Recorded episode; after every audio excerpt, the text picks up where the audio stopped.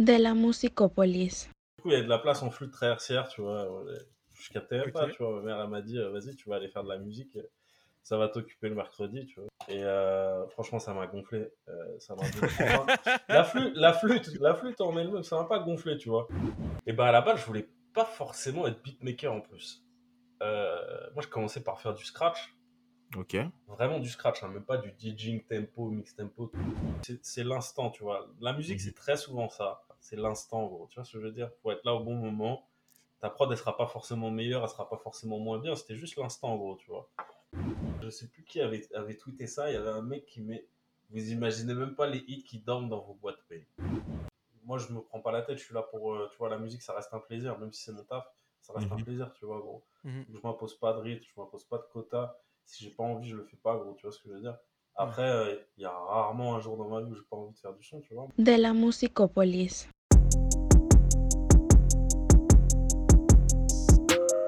Yo yo, bienvenue dans ce cinquième épisode de la saison 2 de votre podcast Dans le Monde 2, dédié au beatmaking et au DJing. Je suis votre gars sur Jelly Host, aka Jay le host. Tu vois, il faut faire des petites traductions ici. Je suis accompagné de l'homme sûr, certain et sain, Chris. Comment vas-tu? Yo, ça va, ça va toujours bien et toi Très très bien, très très bien. Tu sais pourquoi j'ai fait une traduction ou pas au début de l'épisode sur mon blaze? Dis-moi, dis-moi, dis-moi tout. C'est un rapport avec le l'épisode 6 qui sortira prochainement. Petit teasing, Petit teasing, mais on n'y est pas encore. on n'en dit pas plus. Exactement. Épisode 5, on est tellement content de recevoir un nouvel invité, un beatmaker. Mhm. Ce beatmaker, on va vous en dire quelques petites choses dans quelques instants. Juste avant ça, on veut vous remercier pour encore une fois toute la force que vous nous donnez avec l'écoute des podcasts, les retours aussi sur les réseaux sociaux. N'hésitez pas à partager ce podcast autour de vous à toutes les personnes qui kiffent la musique comme vous. Euh, ce podcast de la Musicopolis qui est euh, euh, trouvable sur toutes les plateformes d'écoute qui existent hein, Apple, Spotify, SoundCloud, YouTube, Google Podcast et autres. On vous encourage aussi à nous mettre 5 étoiles si vous appréciez le contenu que vous entendez sur Apple Podcast. Ça nous aide beaucoup pour la visibilité. À laisser aussi des commentaires et des reviews. Aussi, de la Musicopolis a créé un filtre Instagram il y a quelques, quelques temps maintenant, le Taginator, qui vous permet de tester vos connaissances sur les tags de vos beatmakers et DJ préférés. C'est toujours disponible et dans le lien de cet épisode. Et puis n'hésitez pas à nous suivre sur Instagram, Twitter, euh, les réseaux sociaux, sur euh, YouTube, SoundCloud. Vous trouverez du contenu euh, divers et varié autour du beatmaking et du DJing. Mhm. Et sur Clubhouse aussi. Et sur Clubhouse, effectivement, on est disponible aussi et présent sur Clubhouse avec Chris. Euh, D'ailleurs, tous les 15 jours, on anime une room euh, sur l'actu musicale, industrie musicale, musique, mais on parle pas juste de musique, aussi de, de cinéma, euh, de tech, de plein de sujets qui peuvent avoir un rapport de près ou de loin avec l'industrie de la musique. Donc vous êtes les bienvenus. Euh, la prochaine room de cette sorte-là aura lieu notamment, si je ne me trompe pas, Chris, le 11 avril prochain. 11, c'est ça. Ça. 11 avril, Ouais. rendez-vous sur Clubhouse à 14h pour cette room musique actu. Pour l'heure, on va rentrer dans le cinquième épisode, comme on le disait, de cette saison 2. On reçoit un beatmaker. Pour qui a-t-il produit, Chris? Euh, ce guest, cet invité, ce beatmaker, il a produit pour Dean Barbigo, FG, SPM, Dinos, A2H, euh, pour qui d'autre? Tellement de beatmakers dont j'ai oublié les noms, mais euh, on va en parler pendant cet épisode. Exactement. Et qui est-il du coup? On a reçu, on a eu l'opportunité d'échanger avec Chiliz, qui fait partie du groupe de beatmakers de 45ers, à savoir 45. Orleans, il vient d'Orléans, avec notamment Astronaute qui a placé pour Kendrick Lamar et aussi Ayazis. Et donc, au cours de cet épisode, on a pu vraiment découvrir son parcours de Orléans jusqu'à aujourd'hui, en passant par Paris, ses origines, son père qui est chilien et plein d'autres choses. Totalement. Moi, j'ai hâte.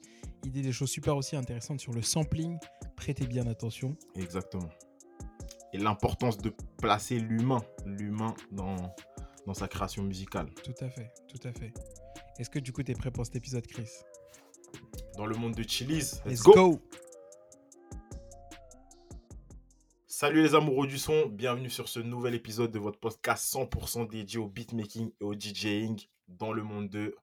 C'est votre gars Chris et je suis toujours accompagné de mon gars sur le co-host, Jelly Host. Comment ça va?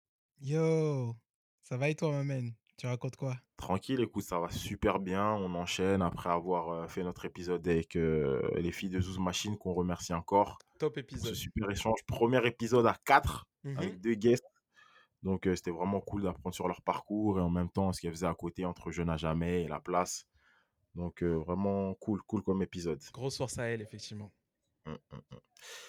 Et euh, avant de enchaîner à notre guest du jour, comme d'hab, est-ce que tu peux me parler du dernier morceau, de la dernière prod qui t'a giflé, euh, Jay? Totalement, totalement. J'ai envie de parler du coup d'un morceau euh, d'un chanteur et euh, producteur RB euh, américain qui s'appelle Otis Kane. C'est un mec qui vient de LA. Pour la petite histoire, il a commencé dans la musique en construisant un studio en fait à LA, et ce qui lui a permis de travailler avec Wiz Khalifa, euh, Zara Larsson, qui est une chanteuse suédoise euh, pop euh, bien connue là-bas, et Pink Sweat notamment. Et il a ok. décidé après de, de revenir à son premier amour qui est la production et le chant. Et il vient de sortir un son qui s'appelle Sweet Sensation, qu'il a coproduit avec un mec qui s'appelle Sir Dylan, qui a notamment produit sur A Seat at the Table de Solange. Solange. C'est ça, le morceau Weary. Il te parle celui-ci? Je, eh, je connais l'album de A à Z, mais les tracks, je connais même pas les noms pour dire. C'est un truc de ouf. Alors Mais que le morceau, je le saigne, l'album. Bien sûr, bien sûr. C'est une expérience, c'est une expérience, c'est pour ça. Écoute, on va se passer un extrait du son et euh, tu me diras ce que tu en penses. Sweet Sensation de Otis Kane.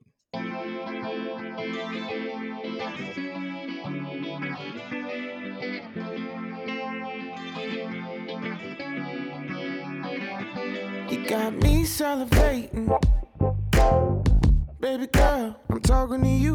I don't want no complications. Sweet, just like purple blue. I get a sweet sensation. Yeah, when I'm talking to you. So don't keep me waiting. You know what I'm trying to do. Sweet sensation. Ouais, ouais, ouais. Le, le- le titre, il, il porte bien son nom, le titre du morceau. hein. et, euh, et les, Exactement. et les guitares qu'il utilise, elles me font grave penser aux guitares que Steve Lacey, Steve Lacy. de- ouais, qui, qui l'utilise. Donc, euh, Totalement, ouais, totalement. non, je, je valide fort. Je valide fort. Vraiment la même référence. Il y a un projet autour de, de ce morceau ou bien c'est juste euh, un single? Alors, c'est un single pour le moment. Il faudrait que, que, que j'examine, que je digue un peu plus, mais il me semble pas avoir vu de projet. Il a sorti un EP l'année dernière, en 2020, Ok. euh, que vous pouvez aller euh, écouter, qui est toujours disponible, qui s'appelle Therapy, donc un EP 6 titres, et euh, c'est vraiment du bon son. Donc, à checker. Otis Kane. Ok, ok. On note, on note. Et toi, de ton côté? Alors moi, j'ai sélectionné un morceau qui provient de, hum, de je sais pas si c'est un EP ou une mixtape de Denzel Curry et Kenny Beats, Yes. qui avait sorti l'année dernière, Unlocked, et du coup c'est le Unlocked euh, 1.5, et euh, c'est le morceau Layup, et du coup en fait Unlock 1.5, euh, brièvement en gros ce qu'ils ont fait, c'est qu'ils ont appelé euh, plusieurs beatmakers et DJ pour euh, faire des, des remixes de, de la version la version originale de- du projet. Mhm. Et euh, le morceau que j'ai choisi, c'est Layup. Et c'est remixé par Jay Versace. Jay Versace qui a bossé avec euh, Griselda, notamment, ces derniers temps. Et, euh, et voilà. Et j'ai mieux aimé, j'ai plus aimé en fait cette version-là que la version originale. euh, vraiment. Je sais pas, on va s'écouter là justement un extrait, mais euh, j'ai kiffé justement hum, toute l'ambiance que lui il a pu apporter sur le, sur le morceau Jay Versace entre la voix qu'on entend en fond et même l'ambiance même qu'il a rajouté. Donc euh, j'ai kiffé. À écouter. Très bien, je mets ça tout de suite.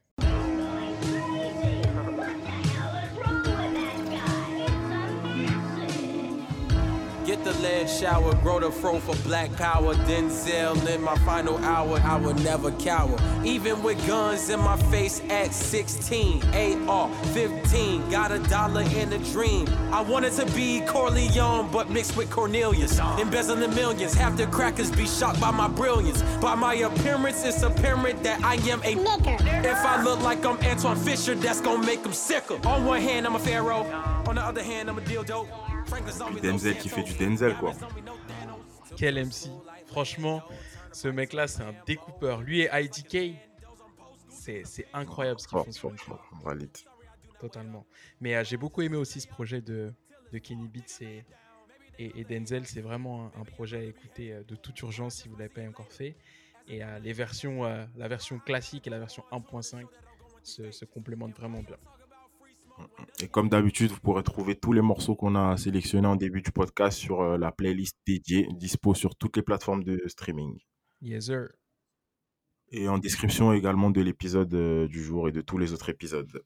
C'est totalement ça. Euh, alors, du coup, les trois derniers épisodes qu'on avait fait, on, a- on avait reçu que des DJ. Mhm. Aujourd'hui, on reçoit quelqu'un qui est à la fois producteur, compositeur, DJ et même arrangeur. Parmi les artistes qui ont collaboré avec lui, on retrouve Soso Manes, Esprit Noir, Dinos, SPM, A2H, Jinber Bigo, FG ou encore IFIT 45 Scientifique. Là, je suis, je suis presque essoufflé Grosse liste. tout ça. on est aujourd'hui avec Chili's. Comment ça va? Yo, Ça yo. va et vous? What's up? Très bien, très bien, très bien. Et franchement, euh, en rantaine, tu nous as sorti une, une expression pour, dé- pour euh, décrire ce, ce pseudo-confinement qui était magnifique. C'est vraiment, euh, en fait, une époque de, de euh, heures à l'extérieur, heures réduites à l'extérieur, quoi. C'est- magnifiquement dit. C'est le châtiment, mon gars. C'est ça. Euh, pour débuter, Chili's, on va puiser dans ta mémoire. Est-ce que tu te souviens de ton premier souvenir avec la musique? Wow. Voilà, On commence très deep. Waouh, tu commences très deep, tu commences en plus avec un gars qui a pas beaucoup de mémoire. Euh, euh, mon, mon premier souvenir, j'en ai eu très tôt parce que j'ai fait de la musique étant jeune en fait. Donc j'en ai eu très tôt. Mais même en fait, au-delà de ça, au-delà de quand j'ai commencé à faire de la musique, je pense que c'est la musique qu'écoutaient mes parents, tu vois. Euh, Il y avait y avait deux styles, il y avait vraiment deux styles, euh, pas opposés, euh, mais, mais presque. Il y a Mhm. tout le côté latin de mon père, euh, euh, qui est chilien, du coup, qui a des, rythmiques d'Amérique latine, des instruments typiques de là-haut, etc., etc. Et puis euh, ma mère, euh, qui est née en France, euh, mais qui a, qui a tout un côté, un côté russe aussi. Et du coup, ça donnait, ça donnait vraiment un mix de sons à la maison qui était assez incroyable. Et, euh, et parmi ça, je me souviens quand j'étais petit, je jouais à la Play et en fond, il y avait par exemple, il y avait Manu Chao qui tournait, il y avait Buena Vista Social Club aussi avec mon père, Ray Barreto. Et euh, c'est vrai que c'est des trucs comme ça qui me reviennent. C'est les, ouais, je pense les, les, les trucs le, le plus lointains et les plus marquants pour moi, qui m'ont donné vraiment un goût où, où je me suis dit ouais, elle a la musique qui tourne, c'est, ouais, c'est lourd, tu vois. Il y a un truc qui est incroyable dans ce qui est en train de se passer. Et ça a été vraiment les premiers trucs où, en termes de musicalité, ouais, je pense, c'est mes premiers souvenirs marquants, tu vois, en tout cas. Trop bien, trop bien. Et du coup, Très, euh, très, tu, très, disais, euh, très riche.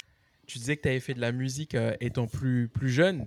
tu as Ouais. commencé par quoi Et ben, je voulais faire du piano, il y avait plus de place en piano, forcément, parce que tout le monde voulait faire du piano. Et du coup, euh, du coup, il y avait de la place en flûte traversière, tu vois. Je captais même pas, tu vois. Ma mère, elle m'a dit, vas-y, tu vas aller faire de la musique, ça va t'occuper le mercredi, tu vois. Mhm. Vas-y, allons, tu vois. Et euh, franchement, ça m'a gonflé. Euh, ça m'a la flûte, la flûte, la flûte en elle-même, ça m'a pas gonflé, tu vois. Ma prof était pas ultra épanouissante, mais tu vois, il y avait des trucs, c'était cool, tu vois. Tu, tu sentais que tu avais du knowledge un peu au, au fur et à mesure des semaines. C'était le solfège, gros. C'était juste la cancrerie, gros. C'était, t'avais juste envie de faire le cancre là-dedans. T'as t'as 7 Ouais, ans, ouais. c'est 8 ans, 9 ans. Tu mets 15 gamins ensemble, tu leur imposes un truc avec une rigueur incroyable, pire qu'allemande, frère. Non, non, non, ça c'était c'était trop pour moi. Et c'est ça qui m'a fait lâcher aussi, justement, un peu. Et je pense que s'il n'y avait pas eu ces contraintes de solfège, de théorique, euh, uniquement théorique, moi je peux pas, gros, tu vois. J'ai besoin d'allier les deux en même temps, tu vois. Mhm. On Mhm. fait de la théorie en même temps, on associe la pratique, tu vois. On peut Ok. commencer par la théorie, et il faut d'ailleurs souvent commencer par la théorie, et ensuite enchaîner, mais un enchaînement direct, pas une semaine et demie après, frère, tu vois ce que je veux Ouais. dire ouais, ouais, je vois ce que tu veux dire. et ça, c'est vrai que, ouais, non, ça, moi, j'avais du mal. Et petit, euh, en étant petit, en plus, avec la patience que j'avais, ça m'a complètement déconnecté du truc. Mais ce qui est marrant, c'est que j'y reviens, euh, quoi, 10 ans après, tu vois, j'ai dû arrêter vers 10, 11 ans. Mhm. Et naturellement, de moi-même, ouais, j'ai dû revenir vers, euh, ouais, c'était 18, 19 ans, donc un peu moins de 10 ans, tu vois. Mhm. Mais naturellement, en plus, quoi, tu vois, c'est ça qui était marrant, quoi. Ok, ok, c'est cool, c'est cool. Et euh, ensuite, plus jeune, t'écoutais quoi en général comme morceau parallèlement justement à ceux avec quoi euh, t'étais biberonné par euh, tes parents? Euh, je t'avoue que plus jeune, j'ai pas trop été dans cet univers-là particulièrement. Je peux te dire, mes premiers vrais, vrais goûts musicaux que j'ai eu, c'était par mon frère. hein. Euh, C'était Nirvana. En gros, c'était Nirvana, j'avais peut-être 11, 12 ans, un truc comme ça. Waouh, et ça, ça a été incroyable. J'ai pété tous les albums, gros. Je me souviens en vacances et tout l'été. Et déjà, et, et tu peux réécouter hein, dans Nirvana, il y a un truc dans la musicalité qui est grave intéressant en fait, tu vois. Mm. Et aujourd'hui, quand je le réécoute, bon, c'est associé à des souvenirs. Et je pense que j'ai, en plus de ça, tu vois, j'ai beaucoup de souvenirs associés à de la musique de par mon métier, tu vois, ou, ou ce que je fais le plus tous les jours en fait. Mhm. Mais euh, je trouve ça grave chaud. Les gars, je trouvais ça grave chaud. Franchement, Nirvana, c'était un truc. Musicalement, je trouvais que c'était un, autre délire. C'était pas du rock euh, bête et méchant à la Sum 41, tu vois, vraiment stupide, euh, tu vois, pool party, euh, beaches, euh, Ouais. tu vois. Pas le En côté parlant commercial. j'ai la cover en tête, elle est iconique la cover avec le C'est ça, bébé. tu vois. C'était que des singeries, gros, tu vois. Et, Ouais. et ça, tu vois, je trouvais ça vraiment intéressant. Et après, en parallèle, euh, je t'avoue, j'ai jamais, je suis jamais allé écouter trop du rap latino parce qu'il y a un truc qui me branche pas dedans. Je peux pas te dire quoi, mais Mhm. je sais pas, il y a un truc qui me, qui me freine. Ouais. Et le. Tu vois, je serais plus chaud à aller écouter les rappeurs de l'Est, gros. Parce que les rappeurs dans les pays de l'Est, gros, moi j'ai vu des mecs, ils envoyaient. J'avais vu des Russes, gros. Ils avaient des clips, c'était incroyable avec des ours et des tanks, frère. Et je sais pas, il y avait. Ah ouais, ça, je te jure, je vous enverrai le lien. J'essaierai de le retrouver. C'était incroyable, gros. Il y avait un jeu de ouf. Et euh, dans le côté latin, je sais pas, c'était tout de suite les gangs, les trucs et tout. Tu vois, au Chili, les mal... tu sais, c'est tout de suite les gangs, les trucs. Mhm. Bon, je sais pas, tu vois, ça, ça me parlait un peu moins euh, au niveau Ouais. même au niveau, je sais pas, ouais, le rap en lui-même, etc. Ça m'a jamais. Je dois être un connard un peu parce qu'en vrai, tu vois, il doit y avoir des gars qui sont grave chauds, tu vois ce que je veux dire. Immortal Techniques, par exemple, qui est un latino, hein, euh, Ouais. C'est vrai. Immortal Techniques, bah par Totalement. exemple, c'est vrai que ça, j'ai saigné de ouf. En vrai, je mens parce que C'est vrai j'ai saigné de ouf. Ouais. Ouais, j'ai saigné de ouf. 15 ans, Ok. 15-16 ans, j'ai une période, j'écoutais euh, j'écoutais beaucoup de trucs underground, moi, dans ma jeunesse, tu vois. Vraiment, euh, c'était mon frère, hein, c'était mon grand frère. Heureusement qu'il était là, sinon je pense que j'aurais écouté de la merde. Mais, mais j'ai écouté beaucoup de trucs, genre euh, Necro, Hillbill, toute la clique non-fiction. Euh, et c'est après ça, j'ai découvert Immortal Techniques, qui devait avoir un feat à un moment donné, euh, je sais plus dans quel album de qui. Ça m'a téléporté vers ces trucs-là, et ouais, lui, il était grave chaud, des lyricistes de ouf. Lui, il était chaud. hein. ouais. Mais il rappait en anglais, en vrai, tu vois. Il y avait quelques verses en espagnol, mais pas beaucoup, tu vois. Mais en réalité, euh, quand on écoute ton taf, euh, par exemple, euh, tu vois ton taf qui a ouais, une dizaine d'années, euh, presque, avec Dinos, par exemple, il y a des influences très new-yorkaises qu'on va ressentir, new-yorkaises, euh, underground parfois, tu vois, donc ça, ça fait sens. À fond. Moi, j'ai beaucoup écouté. Alors, c'est moins, moins underground, mais j'ai beaucoup écouté D-Block, Styles P. Ouais. Ouais. ok. Moi, mon amour, c'était Styles P, gros. Je te le dis direct. C'est. Il y avait, un, je sais pas, il y avait un truc de Ghost, gros. De Ghost, gros. G-H-O-S-T. J'ai saigné des tapes à lui, gros, que personne connaît. Et pour moi, c'est c'est genre mes, mes tapes de chevet, tu vois ce que je veux dire? Genre, je Ouais. m'endors avec, je suis bien, je fais une bonne sieste, gros. tu vois? C'est incroyable. Ça- je, je vais te dire exactement, exactement euh, euh, le souvenir, c'est euh, Deeper Than Most, je crois que ça s'appelait cette tape. Ok. Et jouais à Resident Evil 5, gros. C'était incroyable. Mec, j'ai des souvenirs de ouf sur ces morceaux, gros. C'était fou. C'était fou. Et je trouvais ça, il y avait un truc dans, le, dans la production new-yorkaise Ouais. que je trouvais assez cool euh, après, genre, ouais, 2005, un peu après, tu vois. Mhm. Où ils sont un peu désenclavés de uniquement les gros samples, en fait, tu vois. Il y a des producteurs de là-haut qui ont commencé à rajouter des keyboards, des trucs, des synthés. Là. Et là, j'ai trouvé qu'il y avait une wave qui était cool, en fait, tu vois. Ça ramenait, ça changeait un peu du New York traditionnel, Ouais. avec que des cuivres, euh, des gros drum breaks, tu vois, etc., etc. Je trouvais que ça avait rapporté un jeu, et justement, dans Styles P, qui choisit d'ailleurs pas très très bien ses prods, on va pas se mentir, hein, mais il les choisissait, mais il les choisissait mieux à l'époque en tout cas. Et il avait une petite clique de gars, c'était un peu souvent les mêmes que tu retrouvais là dans ces mixtapes, vers- dans ces eaux-là, quoi, tu vois. Ouais. Et je trouvais qu'il y avait un petit jeu qui était cool, hein, vraiment, euh, dans la compo en tout cas, je trouvais ça cool. Il y, a, euh, il y a un projet là de Styles P que, que je me suis bien pris il y a deux ans, euh, qui était Dime Bag, que je trouvais vraiment Ouais. euh, très cool. Celui-ci, Ouais, euh, carrément. Ça m'a. Il sort quelques trucs, tu vois, je trouve, qui sont Ouais. intéressants en, en contenu, mais aussi. euh, mais aussi, des fois, il y a des bonnes liaisons avec certains beatmakers. Je me souviens, euh, Float, je crois, il s'appelait le projet. Ok. avec euh, putain j'arriverai pas à te ressortir le nom mais attends je peux le chercher vite fait et ça tu vois par exemple ça avait ça faisait sens avec Styles P parce que il va te prendre des prods gros des fois ça n'a aucun sens dans un album ça ne fait absolument pas sens et c'est vraiment dommage tu vois Avec Mark Schemer. quand il y a une avec euh, Scram Ou- Jones Ok. Scram Jones. Euh, et euh, pour le coup, je trouve que là, tu vois, ça donne quand même une ligne directrice sur tout un projet qui est très agréable, tu vois, parce que lui, il a l'habitude d'en foutre partout, ça va dans tous les sens, gros. J'aime bien, tu vois, quand t'as un projet, c'est comme une toile, tu vois ce que je veux dire ou pas? T'as Mhm. une, une ligne, une direction, etc., etc., mais même en lien avec ta cover, etc. Et là, je trouve que tout faisait sens, aussi bien la cover qui était pas incroyable, mais tu vois, même le nom Float, tu vois, sur ce projet-là, je sais pas, je trouve que ça, ça représente bien, tu vois. Je, Ouais. je trouve que ça, c'était vraiment un de ces projets qui faisait le plus de sens ces dernières années, tu vois. Et après, il y a eu celui avec aussi euh, Talib Kweli, là, The Seven en 2017, qui était pas mal, Mhm. qui était bien mieux produit, parce que Talib Kweli, il a quand même des goûts qui sont bien meilleurs que Clairement. Styles P en prod. Ouais.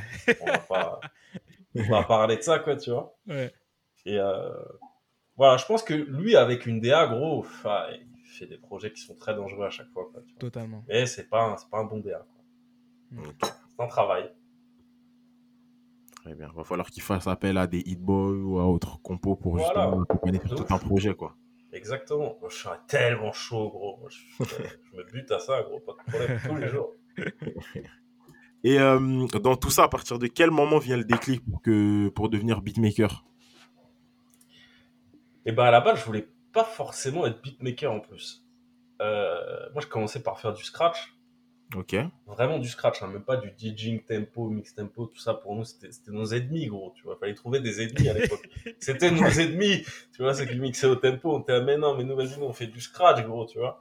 Mm. Et, euh, et en fait, je pense que c'est aussi une contrainte matérielle et d'oseille qui m'a un peu confronté plus facilement au beatmaking. Après, j'avais un entourage euh, ça faisait beaucoup de prod. euh, Tu vois, autour de moi, euh, il y avait quand même pas mal de mecs qui faisaient des prods, dont mon voisin, Looping à l'époque, euh, qui m'a permis d'avoir un accès qui était quand même très très facile. Bien plus simple que d'avoir un setup avec des platines, des enceintes ou des casques parce qu'il allait était chez les parents ou les voisins, machin, bref. Et ça coûtait grave d'oseille. hein. À l'époque, je me souviens, c'était Ouais. cher, quoi, tu vois. Mm. Et, euh, et j'ai quand même persévéré après, parce qu'en fait, en faisant des prods, euh, au final, en faisant des prods, j'étais amené à les défendre sur scène avec des groupes, tu vois. Et, euh, et du coup, euh, du coup, j'ai quand même continué à, à faire un peu les deux, mais j'ai toujours été plus dans la prod. Et, et ça a été au tout début, en fait, le choix, il a été fait un peu par contrainte de matériel, en fait, tu vois. Ok. Ok. Ok, ok. Et euh, du coup, lorsque, t'as- lorsque justement tu t'es mis à la prod par rapport à ça, est-ce qu'il y a des, une école de beatmakers, des beatmakers en particulier qui, qui te parlaient directement dans leur manière de, de composer Au tout début, franchement, au tout début, je vais pas te mentir, j'étais une bille, gros.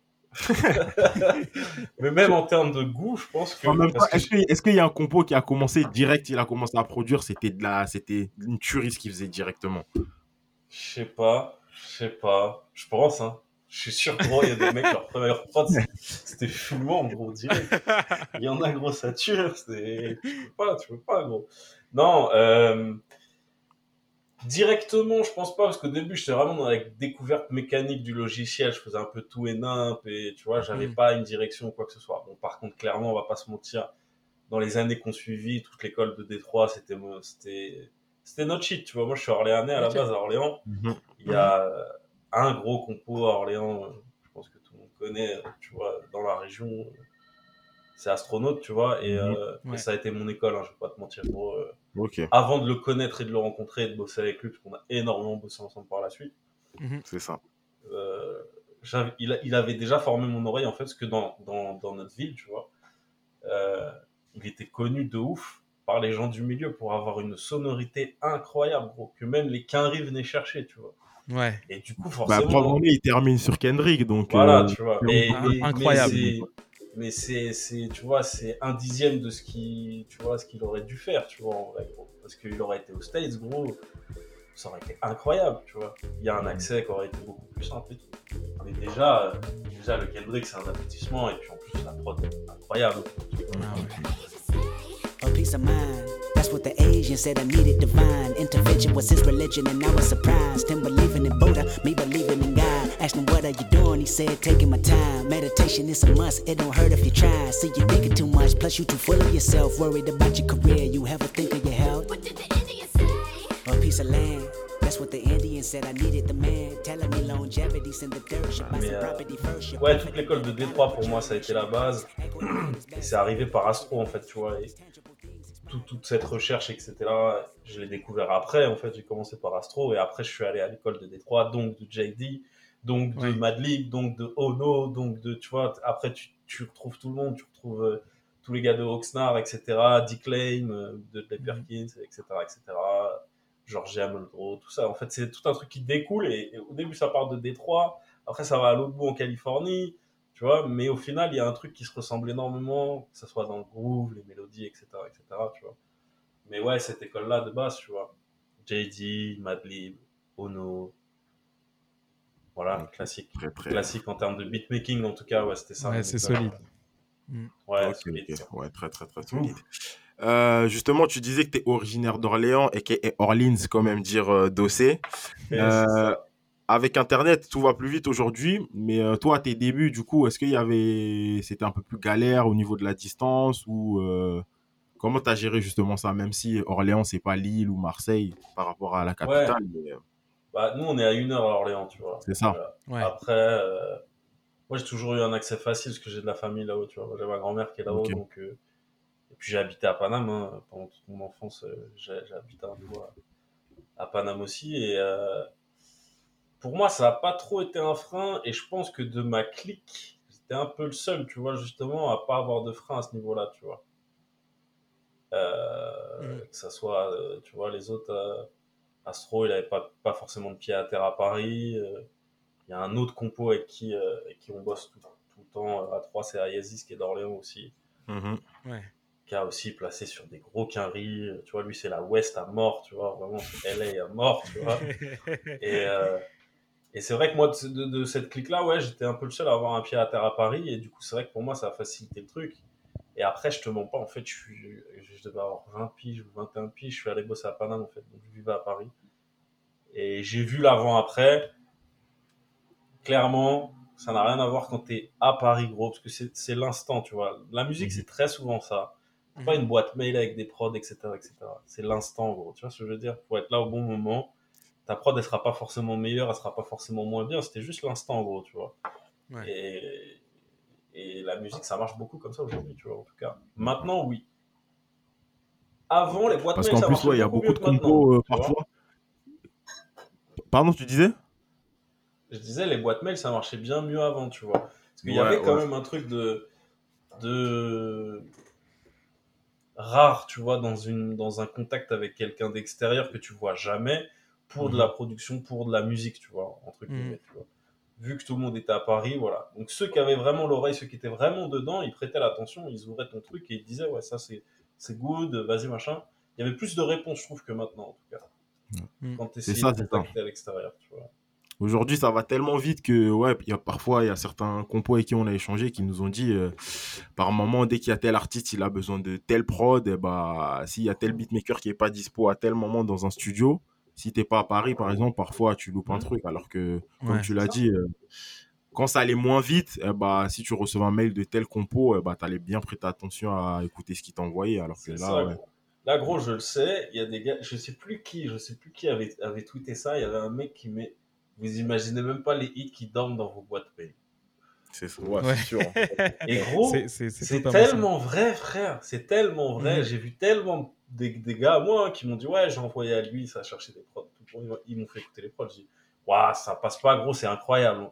La prod, elle a jamais été ouverte, frère. La prod, elle a jamais été ouverte. Mm. Et tu vois, c'est ça Mm. qui est dommage dans cette ère du tout numérique, tout plus rapide, tout plus, plus, plus. Tu passes à côté de choses euh, des fois. Et, euh, et bon, c'est l'ère qui veut ça. hein. C'est bien Ouais, aussi de privilégier les, les connexions, euh, les connexions, les vraies connexions. Mais c'est vrai qu'il y a des hits qui dorment dans des boîtes mail, moi, c'est sûr. Ouais, c'est ça, exactement. Tu parlais euh, de euh, la connexion euh, avec LA, euh, notamment de Ayazis.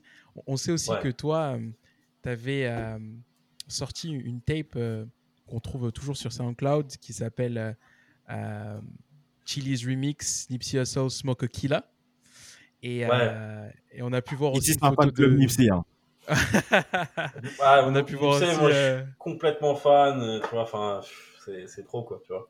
Ah, Et alors le pire, justement, je, suis- je suis tombé fan un peu avant. Ah, quand même un peu avant qu'il meure, tu vois, genre un ou deux ans avant avec Mailbox Money, tu vois. Genre là, Ok. vraiment, ça a complètement ouvert en deux directement. ouais. T'as acheté, le... t'as acheté le projet ou. Mais... Non, non, ouais, non, non, attends, attends, soyons clairs, soyons clairs. Je valide pas des, certaines démarches non plus. Hein. c'est pas parce que je suis fan que je valide tout. hein, mais... Non, non, non. La musique était bonne. Je pense que le concept est rigolo. C'est des concepts d'américains, frère. C'est pas les nôtres. De tu ouf. vois ce que je veux dire? Encore moins à cette époque, tu vois, parce qu'il faut, faut se souvenir, tu vois, au moment où ils sortent ça, nous, on n'en est pas là, gros, tu vois. Mais même au niveau d'Internet, on n'en est pas au niveau où ils étaient, tu vois, à l'époque, tu vois ce que je veux dire, de communication, d'événements, de trucs. Non, après, euh, je salue le, je salue l'idée, le concept, vas-y, mais je valide pas, frère. Mais non, je peux pas. C'est trop gros. N'importe qui, tu vois. Est-ce que ça. tu as un... Est-ce que tu as un morceau favori de, de Nipsey qui te vient en tête comme ça? Double up. Ah, quel prod. Ok. Ouais. Je sais pas Double pourquoi, up. gros, ce morceau-là, il me met dans un Ouais. mood qui est... Je sais pas, gros, Ouais. tu vois, je sais pas, il y a un truc où... Et, je- et en même temps, je le trouve deep, tu vois ce que je veux dire, dans... même dans, Mhm. dans le sens, tu vois ce que je veux dire. Double up, le, le sens, il est tellement large, gros, tu vois. Et, euh, et, la prod, bon, la prod m'emmène, tu vois, je sais pas, il y a- c'est Il y a une aérien. vibe de ouf. C'est slow flow, tu vois, avec les délais à chaque fois qu'il met là, cette vocale, j'en peux plus. C'est incroyable parce que fait tout le temps le même truc, Nipsey, mais tout le temps ça bute, gros. Tu te fais là, vas-y, arrête, c'est trop, gros, tu vois. Four, three, two, that's time. I got to you that money, my dreams come true, my life in diamonds. Who knew? Who knew? Who knew?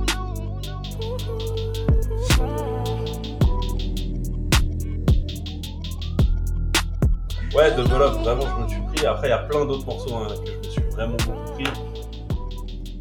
Mais euh, je pense vers la fin, c'était vraiment de mieux en mieux produit, tu vois. Totalement. Victory Lap, c'est. euh, Et Il y, a, y a- y a vraiment un c'est tournant. incroyable. Ouais. Ouais, Ouais, après, c'est c'est euh, c'est la euh, Renz là. euh, lui, il est, il est vraiment incroyable. Un des gars de Ouais, un des de, gars de la euh, clique en fait avec qui il a toujours bossé, hein, mais euh, mais je pense que le mec a 1500 or Nothing. up, euh, Mhm. Voilà, c'est ça. Ouais, et ça. euh, et les il y, en, il y en avait plein de mecs là-dedans, il y avait plein de mecs gros, tu vois. Au Ouais. final qui gravitaient autour de ça, etc. Mais lui déjà de base était chaud et je pense qu'à un moment donné vraiment il, il a, il a boosté le shit, tu vois. Et moi je le suis sur Instagram gros, même au keyboard il est incroyable, il te donne des vibes de ouf. Et puis il a cette vision de la musique qu'ont pas les musiciens, que nous on a, tu vois, des, du beatmaking, tu vois. C'est-à-dire que tu peux prendre un très très bon musicien, il te fera, forc- il te fera pas forcément, mais souvent ça sera un très mauvais beat qui en découlera, tu vois. Mhm. Parce que c'est pas nos codes à nous, tu vois. On n'a pas les mêmes codes de la musique que qu'un mec qui fait du jazz, par exemple, tu vois. Alors Bien on a plein de similitudes, mais il y a plein de trucs qui sont pas pareils. Et le- un, un mec qui fait du jazz il va te mettre une snare complètement dégueulasse, gros. Toi, tu vas y accorder l'importance pendant tout le morceau parce que tu vas l'entendre tout le long du truc. Pour toi, ça va être insupportable. Alors que pour lui, vas-y, tu vois, c'est une rythmique qui va s'accorder beaucoup plus sur des mélodies, des trucs incroyables. Toi, tu vas valider aussi, forcément. Mais euh, on est tellement plus touche à tout que, tu vois, un musicien va accorder beaucoup d'importance à son instrument ou aux harmonies et, Mhm. et beaucoup moins au reste parce que c'est de base, c'est pas son taf, tu vois, il est pas batteur, il est pas machin. Mhm. Alors, euh, nous, on va être un peu moins bon dans tout, forcément parce qu'on n'a pas la théorie, etc. Je te parle au début, en tout cas, tu vois. Bien sûr. Mais on va accorder, on est chef d'orchestre, en fait, nous, tu vois ce que je veux dire. En fait, à la base, un beatmaker, tu fais, es censé tout faire. Alors, tu fais pas en live, mais tu dois tout orchestrer, c'est-à-dire tout mettre à niveau, que ce soit en termes de mix, que les rythmes s'emboîtent bien ensemble, aussi bien mélodiques que les éléments de percussion, etc. etc. Mhm. Donc tu fais vraiment un taf de chef d'orchestre, entre guillemets, sans avoir les atouts d'un musicien. Tu vois. Et c'est pour ça que euh, au début, euh, tu fais de la merde. That's basic. Euh, Et euh, tout à l'heure, tu parlais de, de logiciels. Euh, actuellement, tu bosses sur quoi là pour faire tes, tes prods? Est-ce que déjà c'est le même que tu utilisais au tout début ou ça a changé? Toujours. Qu'est-ce que tu utilises? Toujours bossé sur le même truc. Toute ma vie, j'ai bossé sur le même logiciel. Qui est Fruity Loops, gros. Let's go. je me souviens déjà qu'à l'époque, tu vois, c'était un... Enfin, à l'époque, je te parle de ça, attends. Ça devait être peut-être il y a plus de- quasiment 10 ans, tu vois. mhm. Ok. Tu disais que tu bossais sur Fruity Loops, les gens te regardaient vraiment bizarrement, gros, tu vois. Vraiment. tu vois, t'arrives en studio, les mecs, ils bossent sur Pyramix, machin, mais euh, on s'en bat les couilles, frère. Tu le sais même pas, mais Nine Wonder, il a fait, il a fait je sais pas combien de prods, tu croyais que c'était de la, du SP, du SP je sais pas quoi, de la, de la MPC, XL, machin. Mon cul, gros. C'était Fruity Loops, il l'a dit 10 ans après, et ça, Astro, lui, il le savait, il me l'avait dit, il me dit, mais, cacahuète, gros, il dit, tu fais quoi? Tu prends juste, il le faisait il y a 10 ans, Astro. Par contre, ça, c'est true story. Il prenait juste un Waves, tu vois, une piste Waves d'un, et des bruits qu'il avait, qu'il avait pris d'une cassette, gros, tu vois, juste une Mhm. bande de, de bruit, quoi, tu vois. Mhm. Et la rajoutait à des, des samples que lui composait lui-même, gros, t'avais l'impression que c'était un truc qui avait été composé sur, euh, sur une, sur une XL, tu vois ce que je veux dire? Vraiment, tu vois. Et, il y a plein de tricks que, tu vois, plein de gens n'ont pas pensé pendant plein d'années, mais en vrai, les plugs, c'est ça aujourd'hui, gros. Les plugs, ça te génère une bande, une fausse bande de bruit qu'ils ont enregistré sur des machines, sur des tapes saturators, des trucs, etc. Et toi, t'as juste un, un potard pour monter le son de ce signal. Basta, gros, tu vois. Mhm. Donc, euh, la musique, c'est des tricks. hein. Et c'est vrai que pour le métier qu'on fait, nous, bah, on fait beaucoup de tricks, quoi. Tu vois ce que je veux dire? C'est beaucoup- Au final, on fait Ouais. beaucoup de tricks. Ouais, ouais, Tu vois? Et euh, dans tout ce cheminement-là que, que tu as eu, il y a déjà ouais, The 45ers, que t'as le groupe que tu formes avec Astronaut et Ayazis. Et à côté de ça, je sais pas si tu as remarqué, mais tout ce que tu as pu faire, c'était autour de tout le temps des groupes ou des collectifs, que ce soit avec Offer Label, de SPM, l'entourage, EDI, RPTG. Est-ce que tu as réalisé ça? Est-ce qu'il y, y a un lien ou bien euh, c'est du pur, pur hasard, pure coïncid- coïncidence? Pur hasard, gros. Pur hasard. Je pense que la musique, c'est un truc qui se fait aussi. Enfin. Je sais pas justement si ça vient du fait que la musique, j'ai commencé à le faire tout seul avec un prof et que ça m'a vraiment cassé la tête. Et du coup, après, ça m'a poussé à vraiment faire le truc euh, avec des gens, en fait. Parce que je trouve une idée, elle s'enrichit toujours en musique quand tu la partages avec des gens qui ont du skills. Il faut des gens qui ont du skills, un peu de niveau. Parce que sinon, bon, voilà, faut pas faire trop de compromis. Mais la musique, c'est quand même savoir faire des compromis. C'est comme un, un dialogue, tu vois. Il faut laisser la, la parole à l'autre, tu vois. C'est exactement le même truc, tu vois. Mhm. Et je pense que tant que t'as pas un petit peu de skills en musique, tu peux pas arriver à partager ta musique avec les autres. Tu vois ce que je veux dire? Et, et moi, directement, j'ai voilà, bossé, j'ai bossé, j'ai bossé, j'ai bossé tout seul pendant longtemps, tu vois. Et tout de suite, cette envie, elle était naturelle de bosser avec des gens. Et après, tu te retrouves en studio, tu vois des équipes, tu vois, genre quand j'ai commencé à bosser avec JJ, tu vois, euh, faisait des sessions, il y a des gens qui passaient, bam bam, tu vois, et puis l'ambiance elle est là, ça tâche, tu fais écouter des trucs, bam. Puis il y a MV qui passe, tu vois, par exemple, et il dit, ah, mais ça c'est trop chaud les gars, vas-y, hop. Et puis voilà, ça commence à faire une connexion. Ouais. Vu que c'est des gens que tu recroises tout le temps, tu vas en studio parce que tu kiffes, tu passes des bons moments, en fait ça se fait tout seul, tu vois ce que je veux dire, et ça revient à ce que je te disais un peu tout à l'heure. C'est être là au moment, tu vois ce que je veux dire Mhm. c'est vraiment ça, tu vois, aussi, tu vois, c'est... On fait du son, tu vois, et on- souvent on fait du son pendant 10 heures, tu vois, quand on a un stud, etc., tu vois, on peut se buter pendant 10-12 heures. 10-12 heures, t'as le temps de faire 3 sons, gros, tu vois ce que je veux dire? Mm, Si, tu vois, par exemple, gros, quand on est avec JJ tu mets 10-12 heures, euh, JJ et Lama, tu lui mets 10-12 heures dans une pièce, gros, ils ont fait 24 prods, gros, tu vois ce que je veux dire? Et tu vois, ça enchaîne, ça enchaîne. Et ce rythme-là, je le trouve grave cool. Parce que c'est vrai que par exemple, avec 45ers, comme vous l'avez dit, c'était un groupe où on était à 3. Mhm. On avait vraiment une méthodologie de travail qui était axée sur le live en fait. C'est-à-dire qu'on avait trois inputs de branchés sur la carte son, on avait trois claviers, on, tapait, une, on tapait une rythmique, tu vois, euh, à 3, tu vois. Ça, on la programmait, tu vois, en gros. Et par contre, après, pendant genre euh, 30 minutes, euh, 40 minutes, on freestylait au clavier. Il y avait des idées qui ressortaient de ces trucs-là. On se mettait à enregistrer, mais on enregistrait, tu vois, on avait un schéma ou une boucle de base euh, qu'on avait trouvé cool. Et après, on enregistrait pendant des fois euh, 10 minutes, tu vois. Mhm. On faisait euh, une, une première couche de pistes, donc ça fait déjà trois pistes. Après, tu vois, il- on refaisait des couches, etc. On arrivait des fois à des trucs où il y avait euh, 30 pistes, gros, qu'il fallait cleaner sur 10 minutes. En plus, faut pas faire n'importe quoi, parce que des fois, il y avait vraiment des bonnes idées, tu vois. Mais euh, ça prenait beaucoup de temps, tu vois. Et c'est vrai que ça, ça, peut, ça pouvait être un peu frustrant, parce qu'on se disait qu'on était trois. Tu te dis, à trois, ça doit aller super vite, gros.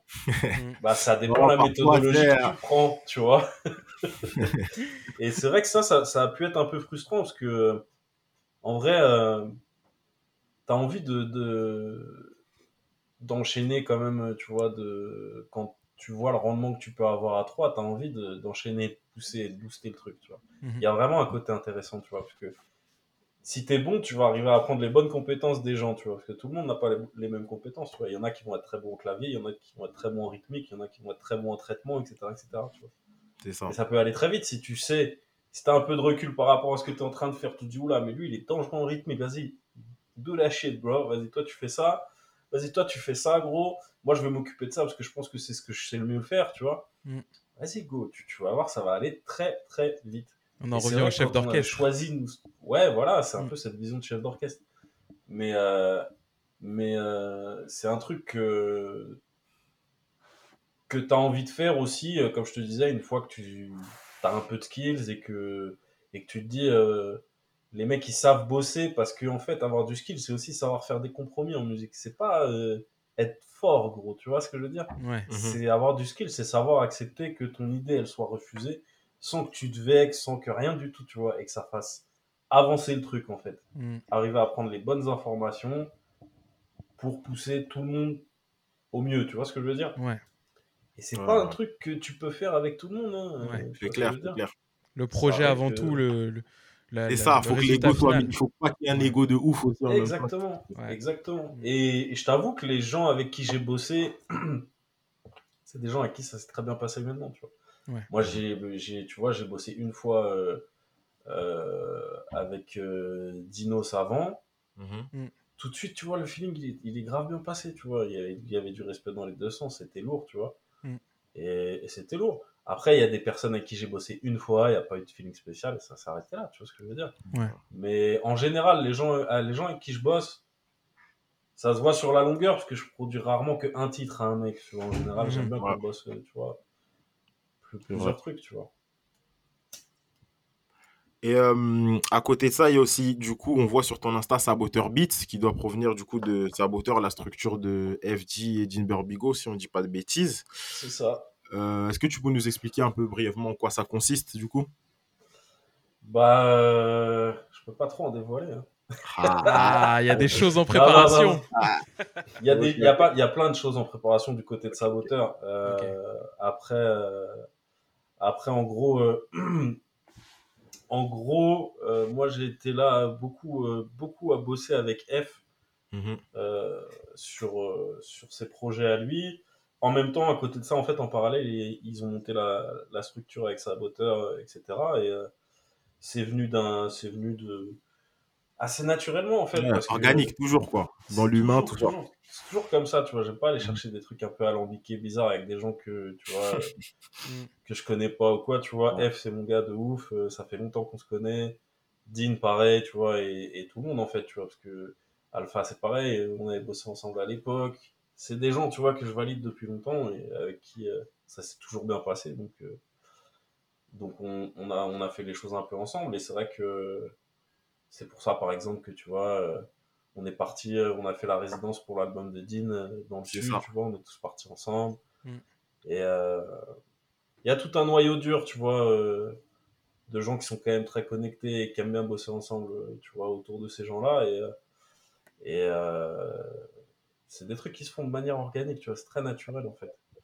Et donc Saboteur Beats, parce que bah, moi je fais pas de je fais pas de raps, tu vois ce que je veux dire. Donc le côté Saboteur, je le fais dans les prods, tu vois. Et, euh, et clairement, euh, clairement, euh, il y a des trucs qui vont sortir qui sont, qui sont très très chauds chez Saboteur et ça, ça charbonne de ouf. Il y a Ratus par exemple. Ouais, bah Ah, Ratius, ouais. on l'a entendu sur euh, la Donda Da Tape. Grosse euh, perf. C'est violent, gros. Ah ouais. C'est violent. Ok, ok, c'est cool. Bon. Mini exclu de la Musicopolis pour ceux qui nous écoutent, du coup. Euh, très, très cool. Bah écoutez, hâte de, hâte de dans ce que vous allez faire hein, avec l'équipe. Ouais. Euh, on a un format qu'on aime bien faire pendant le podcast, du coup, c'est aussi euh, échanger sur la conception de différentes prods que l'invité a fait. Yes. Euh, le premier morceau qu'on a choisi, c'est, bah, pour bien débuter, en plus le titre porte bien le, le début, c'est Intronisation d'SPM. Mhm. Euh, comment ça s'est passé, la création du morceau? Déjà, le, la prod en elle-même, quand on l'écoute, il y a un truc genre archi grandiose, très musical. Ouais. Euh, et ouais, intro, en plus, on voit, il shout out tout le monde, toutes les personnes qui sont présentes dès le début. C'est l'intro du projet, non, très très chaud. Comment ça s'est réalisé, la, la conception de, de ce morceau? Je... True story, hein, en vrai. True story, ça doit être 5 jours avant le, le rendu du master. Euh, en gros, en gros, c'était marrant, c'était marrant parce que tout cet album d'SPM, il s'est fait à Orléans, tu vois. Ok.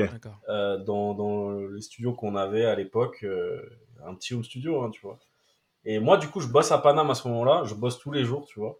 Et donc, SP vient à Orléans, tu vois. Du coup, je me dis, mais quel casse-tête, frère. Moi, je suis bloqué à Paris parce que je bosse. Et lui, il vient à Orléans en pleine semaine, gros, se taper des sessions incroyables. Je me dis, putain, mais c'est vraiment incroyable. Bref. Et du coup, c'est là qu'Astro, lui, a beaucoup, beaucoup bossé euh, dessus, tu vois, en tant que, que DA, mix. Il a vraiment tout fait. Et nous, on a fait des arrangements beaucoup avec Ayazis, etc. Et donc, moi, j'arrive à ce moment-là et il me dit, en gros, euh, ouais, il, reste, il reste ça, gros, faut les faire maintenant. euh. Et euh, moi, c'était le moment où je me libère, tu vois, de mon taf, machin. Et je me dis, bah, vas-y, let's go. Je me bloque dans la pièce, on voit ce qui sort. Et, voilà. Et j'avais chopé des samples qui étaient incroyables à l'époque. Vraiment, d'où ce truc grandiose, etc. C'est pas de la compo, hein, man, hein, c'est un truc, c'est c'est des samples, c'est du digging de haut niveau, mais euh, mais euh, mais c'était incroyable. Et, et en fait je passe des prods comme ça au début quand je m'installe quoi tu vois que j'ai commencé dans la semaine à Paname quoi. Et Mhm. direct en fait il entend la loupe c'est tout les drums et tout. Il me dit Ah, ça c'est très très chaud. Il me dit vas-y attends attends attends. Il me dit essaye de bosser là-dessus pendant un peu voilà une heure ou deux on voit la direction que ça prend. Il me dit mais ça peut être incroyable pour l'intro et tout et euh, du coup en fait clairement je voyais je voyais où il voulait aller hein. il m'a dit euh, Mhm. faut continuer dans ce truc grandiose etc machin Mhm. donc, je suis parti dans un truc très orchestral, euh, tu vois, Ouais. même en termes de drums et tout, il y a des tonnes et tout, t'as des séquences, des breaks et machin. Et juste, je me suis amusé parce que franchement, c'est un- c'était incroyable. c'était vraiment royal quoi. Euh,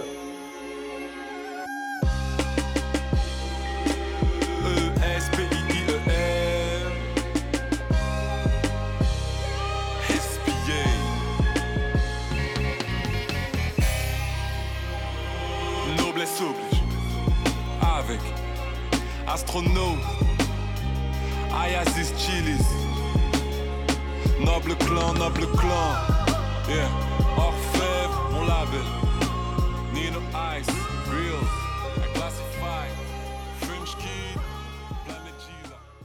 Et ça, c'est arrivé, ouais, cinq jours avant, et je crois que l'outro, l'outro, je crois que c'était à peu près pareil, hein. c'était dans la même session, le lendemain, je crois, ou un truc comme ça, quoi, tu vois. Et, euh, et euh, c'était assez facile parce que il me dit, je veux un truc, euh, il m'avait dit, hein, le titre c'est intronisation. Il me dit, je vois le délire, tu vois, grandiose. euh, et quand, tu vois, direct, c'est vrai que quand il me dit, ah, ça, ce son-là, bah, forcément, oui, le sample, il- tu vois, il a cet aspect-là, tu vois, cette ampleur. Donc, tout de en gros, il y avait moyen de faire l'intro, l'outro en même temps, quoi. Ouais, de ouf. Mhm. Parce que l'outro, en plus, bon, c'est pas exactement le, le même délire. Ouais. Mais il y a quand même. Il y a un fil conducteur, tu vois, entre l'in- l'intro et l'outro, tu vois, qui sont assez cool, tu vois. Ça, c'était. Ouais, ça, c'était un kiff. Mais en vrai, ça s'est fait comme ça, quoi, tu vois, pareil. Dernière minute. l'instant, même. L'instant, même. C'est ça, c'est ça. Ouais. Euh, deuxième morceau, c'est sur le, le projet de Jean, Jean Barbigo, le morceau Vroom. Ouais. Euh, comment t'as comment t'as eu l'idée de nous caler des bruits de dérapage, les clignotants, tout ça, franchement? C'est euh, c'est F, mon gars. C'est F qui me dit un jour. euh, un jour, là, quand je- on, est, à Paname ensemble, on bosse pendant une semaine, tu vois, ça a été ça beaucoup pendant, pendant, pas mal de temps. hein.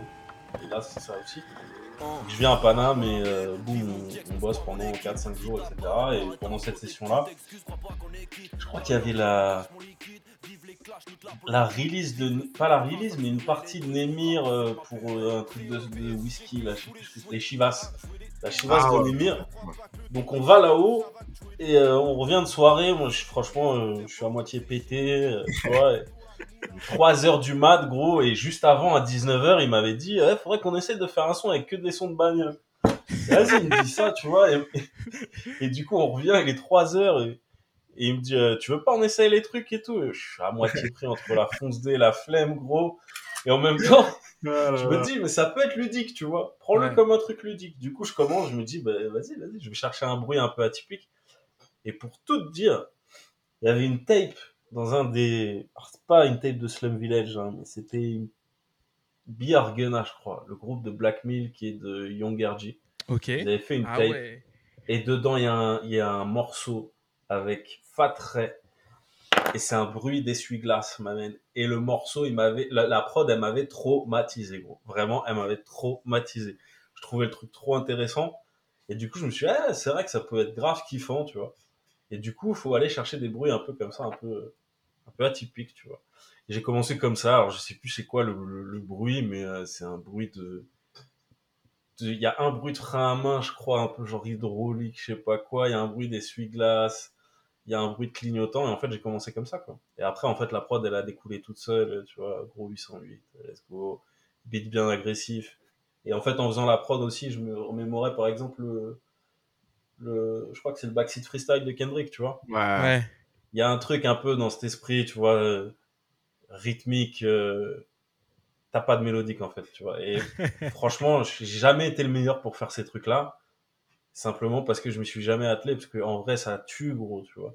Ça tue. Mais c'est vrai qu'avant, je trouvais pas l'intérêt pour moi de faire un truc sans mélodie, tu vois.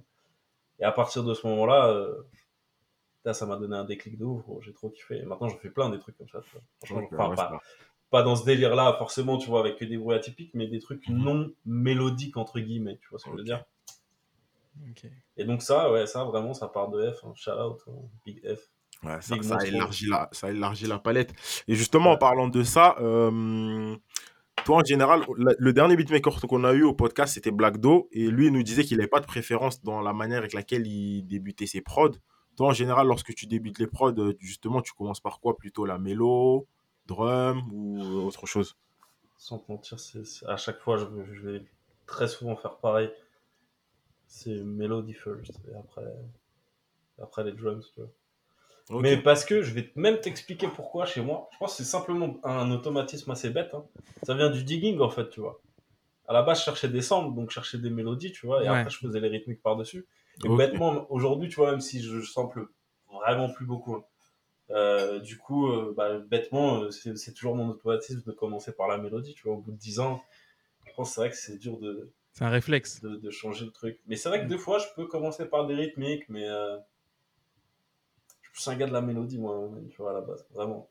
Ok, ok, ok. Et tu dis que euh, là, tu, tu samples plus forcément euh, beaucoup euh, ces derniers temps.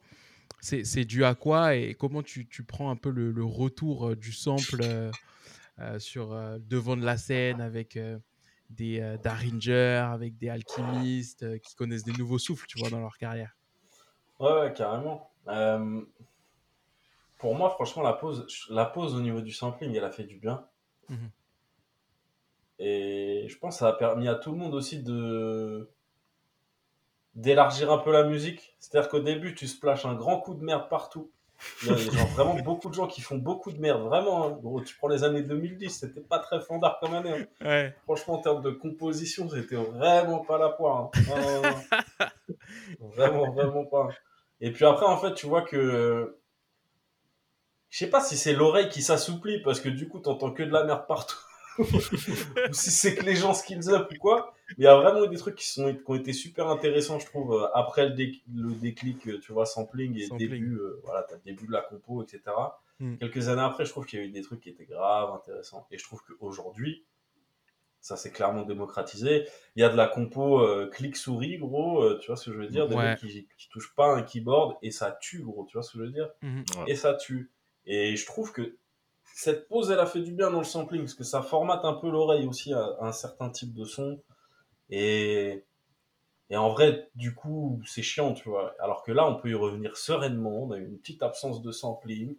Moi, je suis grave chaud, tu vois, pour reprendre des samples et tout, tu vois. Ah, cool. Et euh, de toute façon, c'est des cycles, hein, la musique, c'est cyclique. Et, euh, C'est clair. Totalement. tu vois, c'est des trucs auxquels on revient.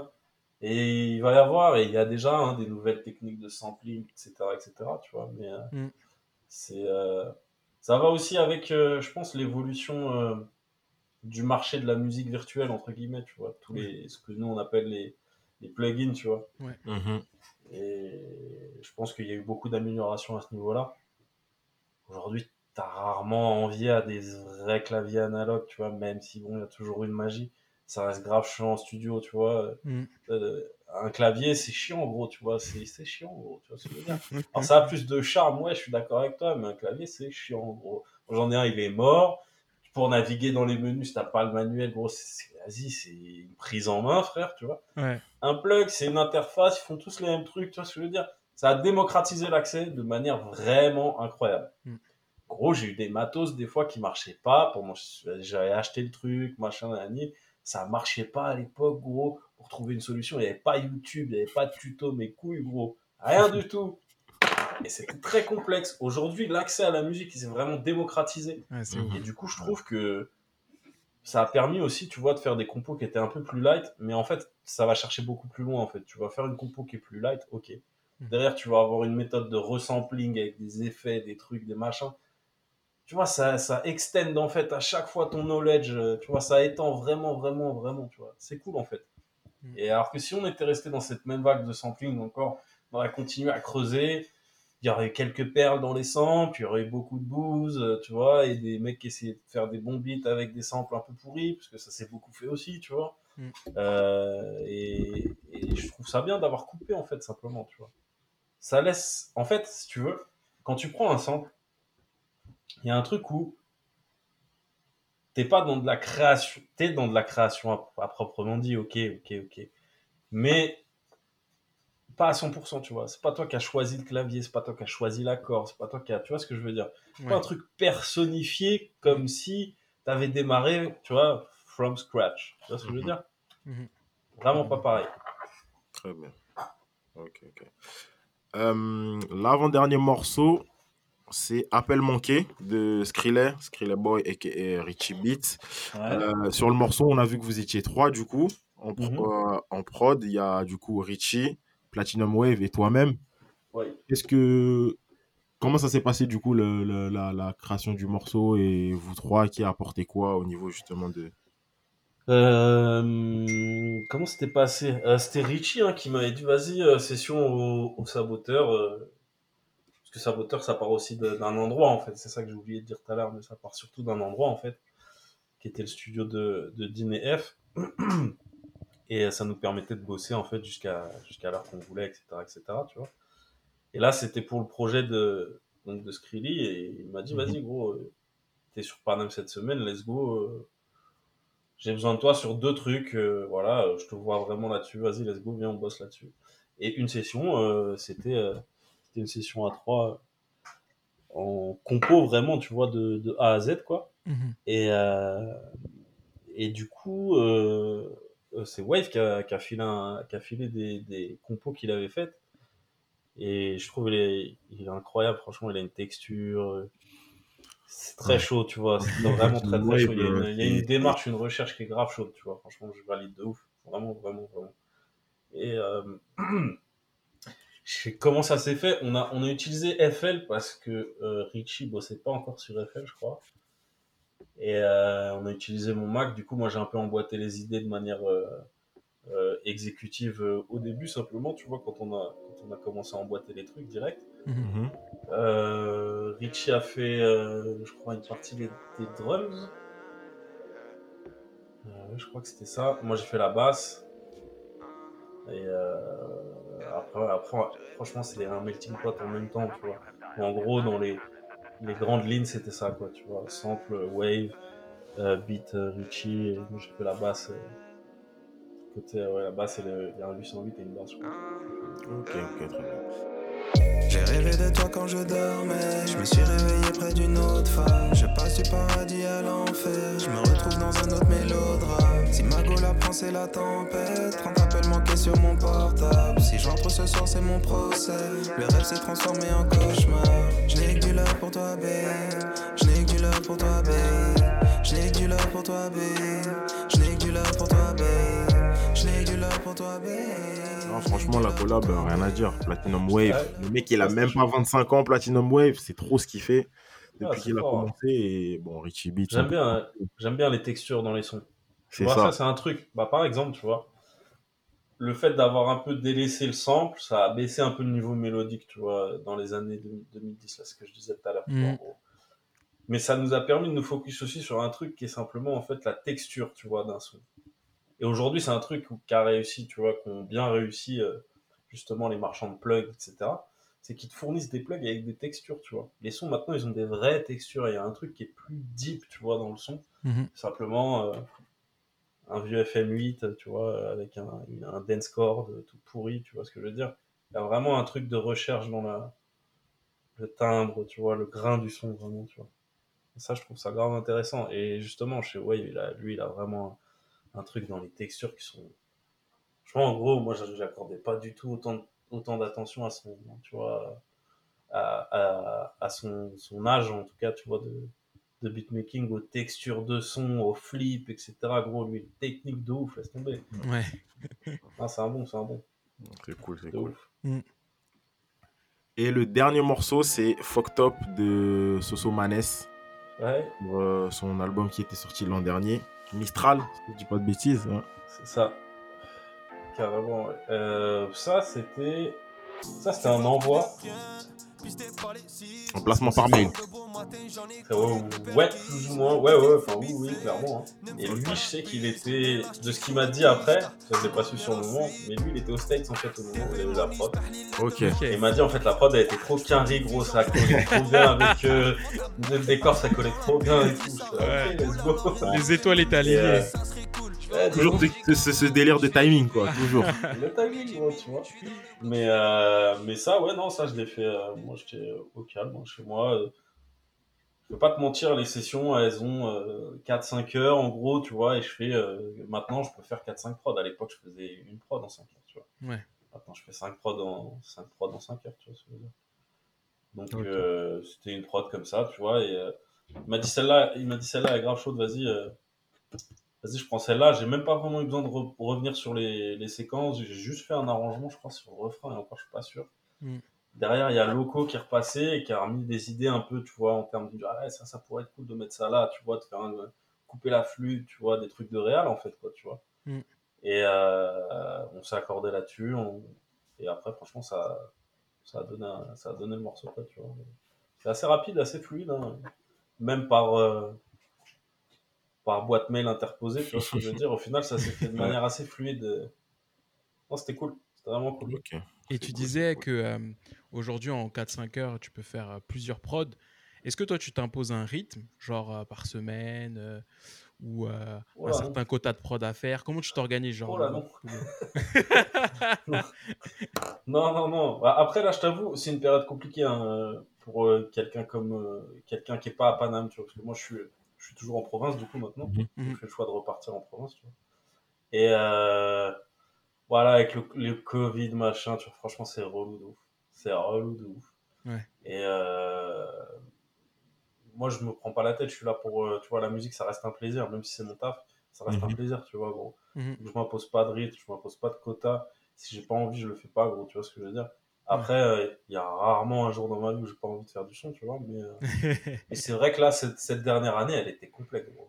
En termes Ouais. de son, en fait, c'est pas compliqué, hein. la musique, tu puises aussi l'énergie dans ce que, ce que tu C'est vis ça. et ce qui t'entoure, gros ça. quand tu vis pas grand chose parce que t'es enfermé machin nan, et que tu peux pas aller voir tes, tes gars parce que euh, bah, t'es euh, à 100, 200 bornes machin donc tu le fais mais tu le fais mille fois moins qu'avant tu vois ce que je veux dire bien sûr. C'est clair, Bien c'est clair. donc, euh, donc ouais complexe et en termes d'inspiration du coup c'est vrai que ça limite un peu après ça a des effets positifs euh, sur le long terme tu- ça te permet de puiser dans des trucs où bah, tu disais que t'aurais jamais d'inspi en vrai, tu vois.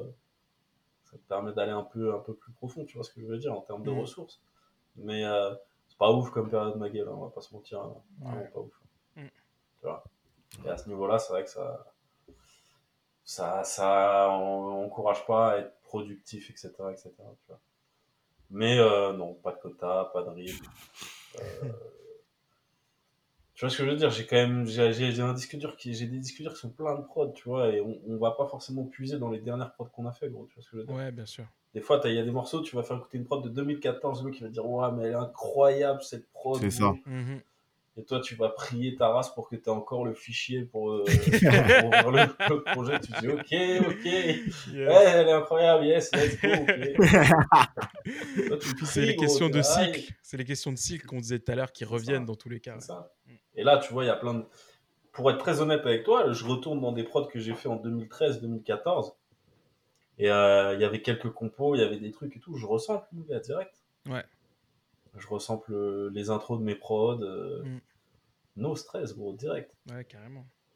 Et ça donne, euh, ça donne un... C'est marrant parce que ça recycle encore la musique. Et je pense qu'on va passer dans une ère comme ça un peu. euh, On va sampler des trucs. En fait, ça va être incroyable comme book. Ça va être...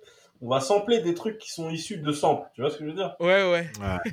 On va être à, la deuxième génération de sampling. Tu vois ce que je veux dire? Ouais, ouais. Ben ça, ça, ça- c'est, il y a toute une vague là, beaucoup dans le rap new-yorkais d'ailleurs, de euh, Ouais. vouloir, tu sais, euh, sampler, euh, même plus du coup des morceaux des années 70, tu vois, de, de soul ou, ou même plus tard des morceaux de funk ou autre, mais sampler des morceaux dans les années 90 ou 2000 qui les ont Ouais. samplés eux-mêmes, quoi. Ouais, c'est ça. Je prends, là, je pense Ouais. un Pop Smoke il a samplé du 50 par exemple. Donc, euh, Voilà. Ouais. Ah, de ouf. Mm. Ah, ça, c'est un truc. Hein.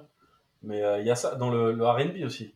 Ouais, à Ouais. fond. RB, t'écoutes les Dollar Sign. Écoute les Dollar Sign. Hein. Ah, Il y a exactement. grave des morceaux de RB gros, Dollar de Sign, 2000. voilà. Tyrone de Murder Beats quand il a samplé euh, bah. Badu, euh, Summer Walker avec London on the Track, Usher. Donc, euh, ouais, ouais, on est dans ça là. Mm. Exactement. On est gros. dans ça. Et euh, bah, Dollar Sign, tu vois, je trouve les prods, c'était tight, gros. Franchement, là, je, je suis plus trop ce qu'il a fait parce qu'avec le son truc Futurings, là, que on avait Ouais. écouté ça, là, justement, Ouais, avec et Bigo, là. Beaucoup de morceaux. Beaucoup Album de morceaux. 40 morceaux, t'as pas.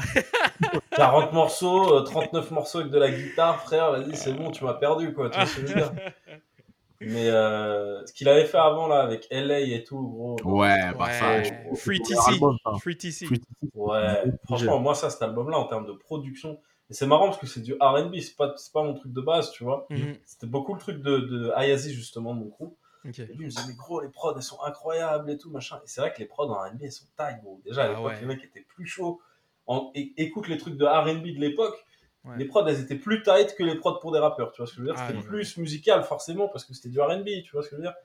Parce qu'ils bossaient avec des, des musiciens. Mm. Et, euh, et euh, par contre, c'était rarement bien produit en termes de sonorité, tu vois ce que je veux dire? Les, les drums, elles étaient un peu foireuses, souvent, des fois, tu vois. Sauf dans les grands trucs, tu vois. Les Erykah Badu, les trucs qui avaient vraiment qui avaient vraiment des, des, des grands noms, euh, tu vois, il y avait des Questlove, il y avait des, tu vois, t'avais des grands mecs derrière, mais souvent t'avais un peu ce truc foireux. Et puis après, euh, après ils sont tightifiés gros, et il y a eu en fait, c'est des mélanges de beatmakers avec des gens qui avaient vraiment le knowledge musical, et gros, ça te fait des alliances qui étaient incroyables. Ouais. Et c'est dans Be Gunna, par exemple, de Black Milk, avec, euh, avec Young ils étaient pas forts dans tout. Mais Black Milk, lui, son truc, c'était vraiment les, les, les faire sonner les éléments, tu vois. Mhm. Il avait vraiment une façon de faire sonner ces trucs qui était vraiment très chaud pour l'époque. Et il n'y avait pas grand monde qui arrivait à faire sonner des drums comme lui. Et euh, Young c'était vraiment, il avait des rythmes gros, elles étaient, il les frappait gros, c'était incroyable, tu vois. Vraiment, c'était très bien fait. Et après, il samplait, tu vois. En compo, ils étaient pas bons, clairement, on va pas se mentir. Le mec était pas très bon, tu vois. Euh, et, et c'était rare d'avoir ce truc en musique où tu avais un mec qui avait la base théorique musicale de solfège, etc., de connaître tous les accords, etc., mais qui avait aussi cette couleur du hip-hop euh, dans les éléments de percussion, les batteries, etc., etc. tu vois. Mhm. C'est en voulant casser des codes, on en a créé d'autres. Tu vois ce que je veux dire ça. Ouais, c'est Ouais, ça, toujours. c'est ça, c'est ça. Et en plus, en parlant de création, euh, taïtifié, vrai verbe. vrai verbe. Eh, Celui-ci, Ah, il sera réutilisé pour sûr. Ouais, j'avoue, j'avoue. Euh, euh, je sais même plus où est-ce qu'on en était. Euh, à côté de ça, euh, ouais, on parlait tout à l'heure d'équipe, tout ça, le fait que tu travailles toujours avec plusieurs personnes. Mhm. Même en, sur Instant, tu as pu voir régulièrement avec euh, Geronimo Beats qui travaille régulièrement avec euh, Mr. V. Et par rapport à ça, on a une question. Si tu avais la possibilité de faire une coprod avec n'importe qui, ta carte blanche, là, ton téléphone, tu peux contacter n'importe qui pour faire une coprod. Bon, toujours dans un délire organique, puis tu penses que vous, vous avez humainement quelque chose de bien à faire. Qui est-ce que ce serait? Oh la vache. ah, Nous, on, on envoie du lourd comme question. euh... ouais, ok, ouais, j'ai la réponse. Euh, Il y a un mec en fait que j'avais contacté, c'est un mec que j'avais samplé en fait de ouf, c'était un français. Mhm. Euh, Il m'avait répondu, mais bon, mais pas, euh, voilà, c'était impossible de collaborer avec lui, il est dans une autre sphère le mec, mais en plus c'est un papy maintenant, tu vois. C'est Janko Nilovic. Euh, Il y a masse de samples de lui euh, chez les Quinry, etc. etc. Ah ouais? Et c'est un truc que j'ai trouvé et que j'ai digué, genre vraiment tardivement, tu vois. Ok. Quand même un peu. C'est un peu. Ouais, tu, tu tombes pas forcément tout de suite dessus dans tes années de sampling, en tout cas, tu vois. Et- Ouais, non, vraiment. euh, Ça n'a pas été tout de suite. Et, euh, et le, le mec m'a répondu, hein, il est en vie, il fait de la musique et tout. euh. Et lui, gros, c'est incroyable, tu vois. Lui, c'est. Ouais, c'est des chefs-d'œuvre. Il y aurait lui ou ça, ça serait, je pense, pour le, côté un peu justement, parce qu'il y a deux aspects dans votre question. C'est le côté avec qui tu t'entendrais bien, etc. Lui, ce gars-là, vas-y, à mon avis, let's go. On, parle français, lui et moi, c'est let's go, tu vois. On Mhm. va se faire une bonne vibe. Je vais lui ramener un truc à Beda, il, il va me ramener un petit projo. et vas-y, let's go, tu vois. On va se faire une compo, tu vois.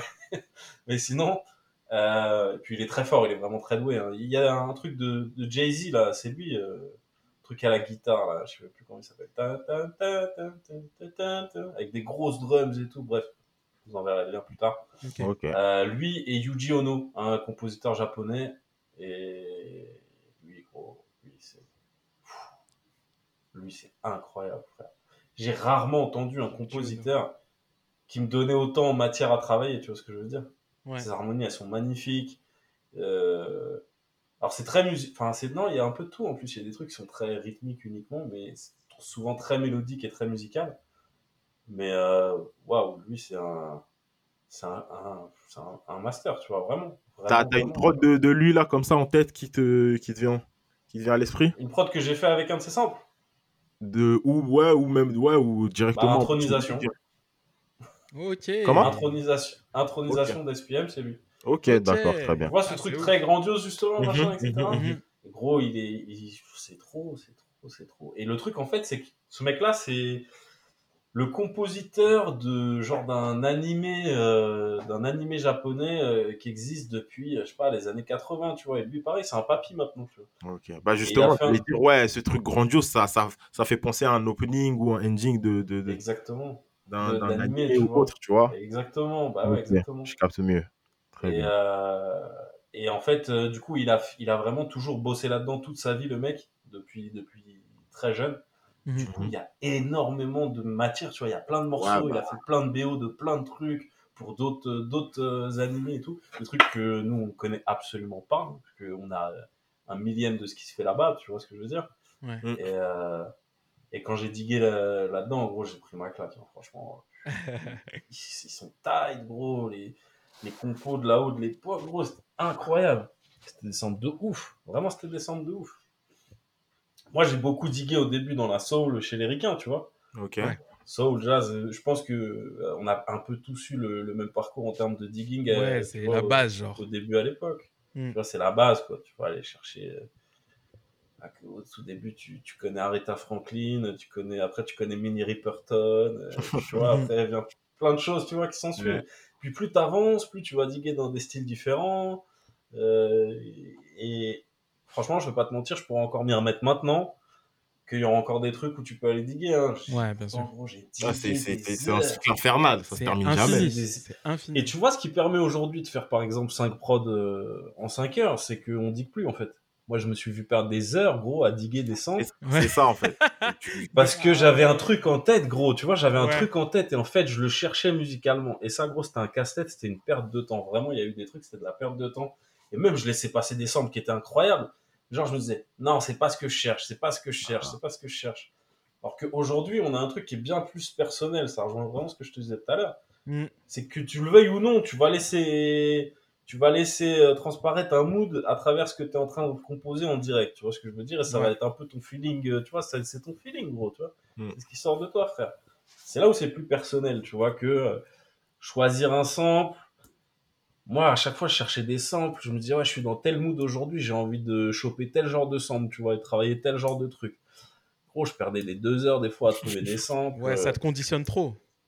de ouf. Et sans te mentir, sans te mentir, genre des, des vrais, des, des, des samples énormes que j'ai entendus dans ma vie, sans te mentir, il y en a, mo- genre, il y en a 10 peut-être, un truc comme ça, tu vois, Ouais. qui n'étaient pas connus, tu vois, où je me suis dit, ouais, c'est incroyable, gros, c'est c'est trop, tu vois, genre, c'est le sample parfait, tu vois ce que je veux dire Mhm, mhm. Et euh, tout, tout, pas tout, mais les trois quarts des trucs, ça a déjà été cramé, etc., etc. Mhm. Donc ça, on parle de cette vision-là, on est en 2015, 2010, 2000, entre 2010 et 2015. Mhm. Donc tu peux pas te permettre de, de reprendre tel tel type de sample, donc tu commences à tourner en rond, etc., etc. C'est là où break il a fait du bien, parce que regarde les gros samples qui ressortent là maintenant. On a des samples que nous, notre génération, gros, on a des, on l'a entendu, tu vois. Ont entendu ces samples-là. Ils ont été flippés à l'époque par euh, les nécros, les non-fiction, euh, tu vois, des trucs qui étaient peut-être underground ou quoi, tu vois. Ouais. J'ai certains qui étaient des classiques, tu vois. Il y a des trucs, j'ai entendu des trucs la dernière fois dans du rap français. C'était des samples de primo, gros, les trucs de gangstar et de l'époque, tu vois ce que je veux dire. Ouais. Mhm. Et euh, vas-y, c'est intéressant, tu vois, comme démarche. Moi, je suis pas fermé à ce genre de truc-là. Par contre, euh, faut laisser le temps, tu vois. Laisse une petite absence, euh, tu vois. Laisse le temps à quelques générations d'oublier ces trucs-là, Ouais, de nouvelles générations d'entrer dans le rap, tu vois. Et let's go flipper les mêmes samples, pas de souci, tu vois. De ouf, ça sera avec plaisir. Mm. Je pense que c'est en ça aussi que le break, il a fait, tu vois, il a fait du bien. Donc, euh, pour plein de raisons, ça a été, tu vois, ça a été lourd ce break-là, comme on disait tout à l'heure, tu vois. De ouf. Euh, petite question. euh, si Jay et moi voulions nous lancer dans le beatmaking, euh, qu'est-ce que tu nous conseillerais à savoir, à retenir impérativement? Euh, À savoir impérativement. Euh... Savoir travailler sa couleur, en fait, je pense. Vraiment, je pense que c'est- primaire, en fait, tu vois. Vraiment avoir une identité. Quoi. Ouais, de ouf. Mm. Je kiffe, en fait, moi, tu vois, reconnaître un mec par une prod, tu vois. Ah ouais. Genre, euh, après, tu vois, c'était un, peu, c'était un peu aussi de ma génération, tu vois. On, ça aimait pas trop de mettre des tags, etc., tu vois. C'est ça, c'est ça. Bah, des, t'as des Pharrell avec les Neptunes, t'entends son Voilà. tu sais que c'est lui. Timbaland Exactement. aussi, tu savais directement c'était lui. Swiss ça. ainsi de suite, quoi. Et puis en plus, tu vois ce que je veux dire, les vrais, ils avaient un password. Tu vois ce que je veux dire C'est vrai que quand tu savais, en fait, quand tu entendais une prod, tu entendais la quatre, les quatre premières mesures, c'était la, la, même, tu sais que c'était Pharrell, gros. Poum, Mm. poum, poum, poum. Tu sais que c'est Pharrell, gros. Tu le savais. Mm. Il faisait tout le temps ses débuts de prod comme ça. Timbo, tu savais quand il y avait des dans les prods, derrière, en Ouais. des petits scratch vocaux, des trucs comme ça, tu savais c'était lui, tu vois. Il y avait plein de trucs comme ça, en fait. Mais après, c'était pour les, tu vois, les, les initiés, entre guillemets, tu vois ce que je veux dire. Mm. Il y avait plein de trucs comme ça qui étaient grave cool. euh. C'était des tags, mais sans être des tags, tu vois. C'était Mhm. pas officiel, c'était officieux. Et voilà. Et après, il y avait les, il y avait les autres, tu vois, genre Black Milk. Tu mettais n'importe quelle prod. Au milieu, tu mettais une prod de Black Milk, gros. Et tu disais, OK, this, this one, clairement, direct. Le Ah snare, ouais, c'est tu, Black tu, tu Milk, reconnaissais reconnais. direct. Ouais. De ouf. De ouf. Parce que tu. En fait, il y avait une démarche, que tu le veuilles ou non, euh, même si tu as envie d'aller contre ça, il y a une nature où tu vas produire dans tel sens. Tu vas concevoir la musique dans tel sens. Mhm. Ça, c'est propre à chacun, tu vois ce que je veux dire? Mhm. Et euh, même si tu veux aller contre ça, gros, c'est impossible, frère. C'est ta- nature, c'est pas possible. Tu vois ce que je veux dire?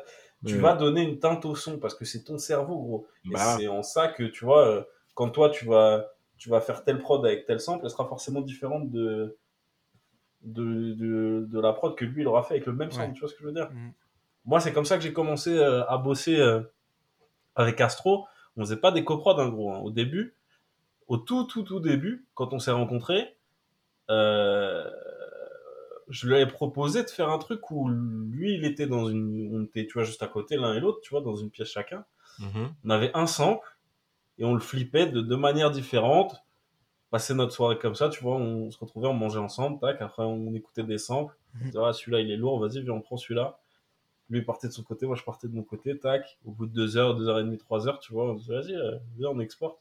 Se faisait écouter, gros. C'était incroyable. Et là, vous voyez que chacun avait une couleur qui se distinguait.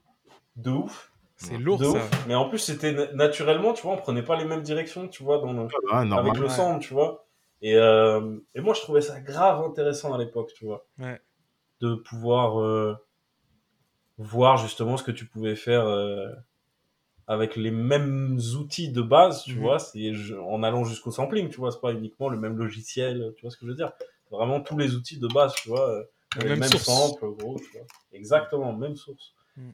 Et euh, ça a amené à des chemins qui étaient grave différents. Et euh, à l'époque, j'avais lancé l'idée, alors je vous parle de ça, c'est il y a très très très longtemps. J'avais lancé l'idée de faire une tape avec plusieurs euh, beatmakers que je, que je kiffais pas mal. Et de prendre justement ces trucs-là où à chaque fois je prenais le même sample que lui et, euh, et de voir un peu les prods, comment ça sonnait, etc. Et j'avais fait un peu le tour des gars euh, avec qui j'étais chaud de bosser. Et puis bon, malheureusement, c'était très compliqué en termes de, Logistique. Ouais, logistique, c'était le bordel. Ah, Après, c'est très, très, très esprit ouf. hein. Genre prendre une prod, Ouais, de ouf. faire écouler tout un projet, on voit plusieurs justement versions De ouf. du même truc. De Ouais, ouf. Alors après, moi, ce que je voulais faire, c'était prendre genre un sample. Tu vois, genre, Mhm. je prenais un sample avec Astronaut, tac, tac, après, je prenais un autre sample et j'allais bosser avec euh, Enzu, tu vois, par exemple, parce que j'avais proposé déjà à Enzu à l'époque. Et, euh, et voilà, tu vois. Ouais, Ouais. Bah, faut laisser le temps au temps, hein. comme tu dis depuis tout à l'heure, peut-être que, on sait pas, dans 5-10 ans, ça va avoir lieu. hein. Et gros, mais c'est c'est très, très, très marrant ce que tu dis, parce qu'au final, tu vois, là, il y a eu cette année une, une résidence. C'était la première fois que je bossais avec Enzu. Mhm. Enzu, je sais pas, on se connaît depuis euh, peut-être, euh, je sais pas, le, le début de Nemir. le- moi, c'est c'est comme ça que je l'ai connu, hein, tu vois. Et tout de suite, j'ai remarqué justement la couleur chez Enzu, un truc qui me marquait, tu vois. Ouais. Je kiffais vraiment la couleur. c'est vois. très solaire et tout ce qu'il fait. hein. On reconnaît direct Enzo. Ouais, c'est ça. très chaud, tu vois. Voilà, tu vois, moi, c'était ça. Mm. Et je l'ai, on a bossé ensemble, là, en résidence avec Saboteur, justement, euh, il y a euh, six mois, là. On est descendu à Perpignan. euh, Mhm. et c'est les premières fois que je bossais avec lui, et vas-y, c'était pff, crémeux de ouf. Franchement, euh, c'est un bonheur de bosser avec un gars comme ça, vraiment. Très chaud, des, des, des bonnes idées, des bonnes inspi. Humainement, ça passe, tu vois, nickel, tu vois. C'est un gars simple, droit, honnête, tu vois. Il va te dire, ouais, viens, je préfère bien, on fait ça et tout, tu vois. Ça permet d'éviter de perdre du temps, d'avoir des gars qui sont honnêtes avec toi en session, tu vois, qui te disent non, ça, j'aime pas, tu vois. Et, euh, et c'est important, tu vois, d'arriver à trouver des mecs qui sont simples, en fait, qui ne font pas de extra shit. euh, Ouais. tu vois ce que je veux dire En Ouais, ah non, c'est ça, ça pue la merde. Des, des trucs. euh, Ouais, faire, des, des- des- faire de la création de manière constructive, quoi. Voilà, Mm. des trucs simples, tu vois. Et c'est vrai que moi, je- ça fonctionne toujours comme ça. C'est très organique, on se dit les choses, tac, tac, boum, boum. Ouais, ça c'est bien, ouais, non, ça j'aime pas, tac, let's go. Et voilà, tu vois, c'est vrai qu'avec Enzo, c'est c'est aussi assez rapide, hein, tu vois.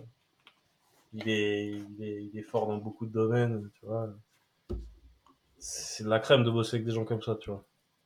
Ah, c'est nice. On attend les trucs fumants qui arrivent. Là.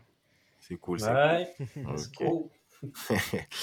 Euh, Chili's sur Instagram et sur Twitter. Euh, on vous invite à aller voir du coup toutes les prods qu'il a pu réaliser sur son profil Genius. D'habitude, on dit pour ceux qui, celles et ceux qui sont abonnés à Tidal d'aller directement comme, dessus, comme ça ils peuvent écouter les morceaux. Mais malheureusement, quand on a vu un petit peu tes crédits, soit c'est Chili's avec l'apostrophe, soit c'est Chili's avec deux L, ou bien avec Ouais. euh, un L la sans l'apostrophe. Du coup, C'est euh, la guerre, gros. ça, c'est- la guerre. On parlait avec Stilnas, Stilnas aussi qu'on l'a eu au, dans- au début de cette saison du podcast, c'était la même galère pour lui. Stilnas soit avec deux S, soit espacé avec style euh, C'est simplement des bavures, c'est des gens qui sont essoufflés, qui remplissent des dossiers, frère, peuvent plus, gros. C'est la fin des Ah. projets, ils voient ton blaze, gros, ils sont au bout de la course. euh, Vas-y, frère, ouais, c'est un apostrophe. Ils négligent ça. C'est un L, c'est un S, on sait pas, mais un S, gros. Ok, mais un S. Ouais, c'est- voilà. Les métadatas, les métadatas. Ouais. Ça, en France, tu vois, c'est pas très très bien géré, Ouais, mais euh, et encore, je trouve que ça s'est bien amélioré, justement. euh, plus ça va, plus ça s'arrange, tu vois. c'est ça, c'est ça, c'est ça. Euh, dernière question pour toi. Si tu devais choisir un guest, DJ ou beatmaker, euh, que tu connais, à inviter euh, sur le podcast pour les épisodes à venir, qu'est-ce que tu choisirais? Qui est-ce que je choisirais si je devais inviter un guest? Quelqu'un que je connais? Ouais. Euh, Quelqu'un que je connais. On aime, Ah, on aime si. le- le- la réflexion. Yes. Franchement, je veux vous vendre un bon gars en plus. C'est mon gars, hein, c'est mon gars de ouf. hein. Mhm. En plus, je pense que vous avez bien galerie si vous le faites. C'est Ayazis, les gars, obligatoirement. Il faut connaître cet homme, je vous le dis direct. Cet Ouais, homme, il a des qualités humaines que peu de gens ont, les gars. Franchement, il a un, tu vois, il a un feeling, lui, avec les gens qui est incroyable, gros. Mhm. C'est un bon gars de ouf. Et, euh, et puis, euh, pareil, grave intéressant dans la démarche, tout. euh, très lourd, avec ce côté euh, sexy R&B qu'il affectionne tant. Ah, mais on est à Ah, propos bah, d'R&B. Ouais, ici, des hommes de R&B ici, hein, donc ça va. ça va être votre gars, hein. Ça va Ah, être la porte est grande ouverte, il n'y a pas de souci. Prolongement des 45ers, c'est carré. Euh, très bien. Très bien. On note, on note. En tout cas, grand merci à toi d'être venu sur le pod. Merci Euh, beaucoup. Écoute, on souhaite Bah, le merci meilleur à vous, les gars. hein. Franchement, bon taf, c'est cool. Hein. que ce soit avec Saboteur ou bien euh, ce qui arrive avec Enzo, du coup. Autre mini exclu d'LM4. Mais euh, ouais, que le meilleur pour la suite, en tout cas pour toi. Carrément. Bah, si merde, les gars. Pareil à vous. Hein. Merci beaucoup. Peace. Peace.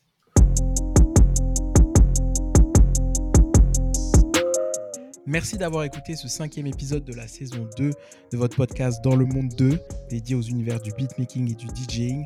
On a pu voyager notamment dans le monde de Chili's. C'est un réel plaisir de l'entendre parler. Il est vraiment, il vit pour la musique. Clairement, clairement, comme il l'a dit, il n'y a pas un jour où il n'a pas envie de faire de musique.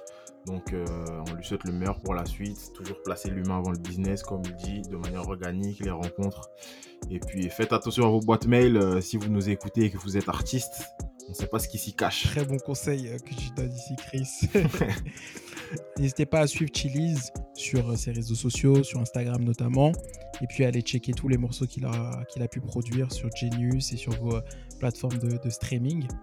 Euh, si ce contenu vous a plu, que vous avez aimé cette interview de Chili's, vous aimerez certainement aussi toutes les autres interviews qui ont été faites avec d'autres beatmakers et aussi des DJ euh, qui sont disponibles du coup sur euh, votre plateforme d'écoute de podcast.